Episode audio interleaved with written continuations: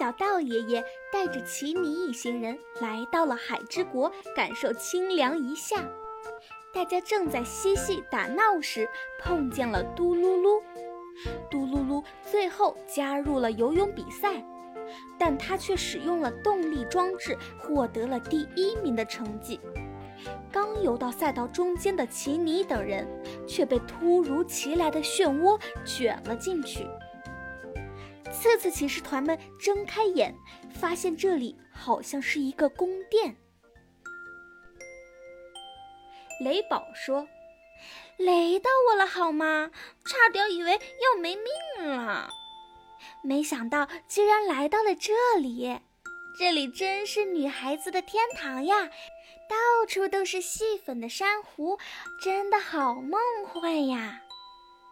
小仙儿说：“我的个仙儿啊！是呀，别说是女孩子，就连我这个爱美的男孩子也觉得很漂亮。”嘎啦说。嘎啦嘎啦，莫名其妙被卷进了这里，我们赶快调查一下吧。紧接着，奇尼等人对这里展开了调查，看见前面有一个小屋子，众人慢慢的推开门，轻轻地走了进去。啊啊！你你们是什么人？你们是来抓我的吗？一个非常漂亮的美人鱼尖叫道：“奇尼连忙解释道：‘哦，不是的，不是的，我们不是坏人，我们是来海之国玩耍的。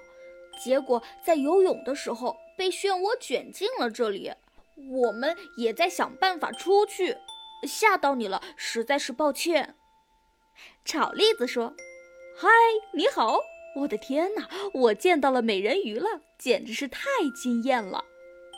煮栗子说：“美丽的面庞和精致的尾巴都令我十分震惊，而且这位美人鱼姐姐还有一种贵族气质。”冻栗子说：“惊艳。”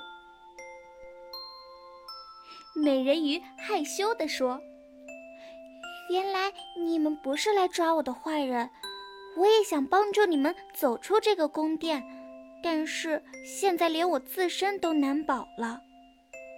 奇尼疑惑地问：“美人鱼姐姐，这里是发生什么事情了吗？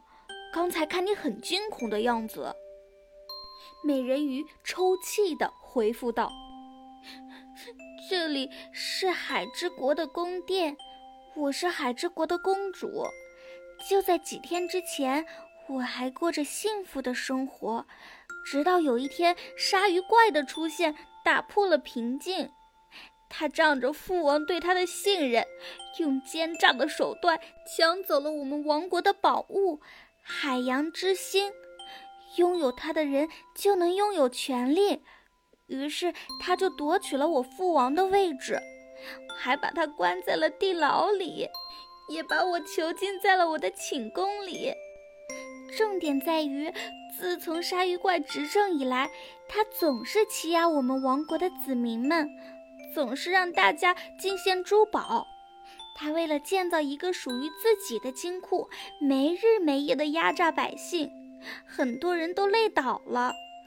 我一想到这里就很难过，都怪我无能。没有办法解救他们。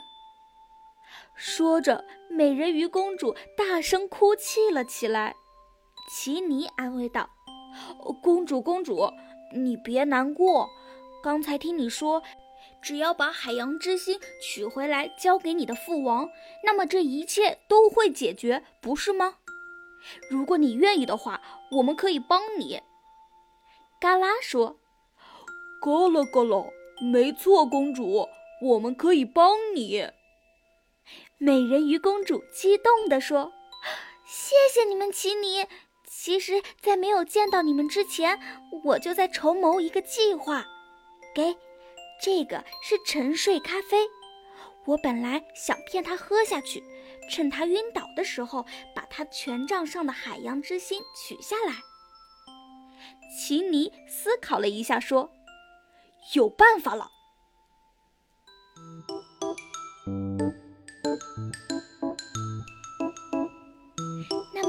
此骑士团准备怎么取走鲨鱼怪的海洋之心呢？请收听下一集《海洋之心 A 计划》。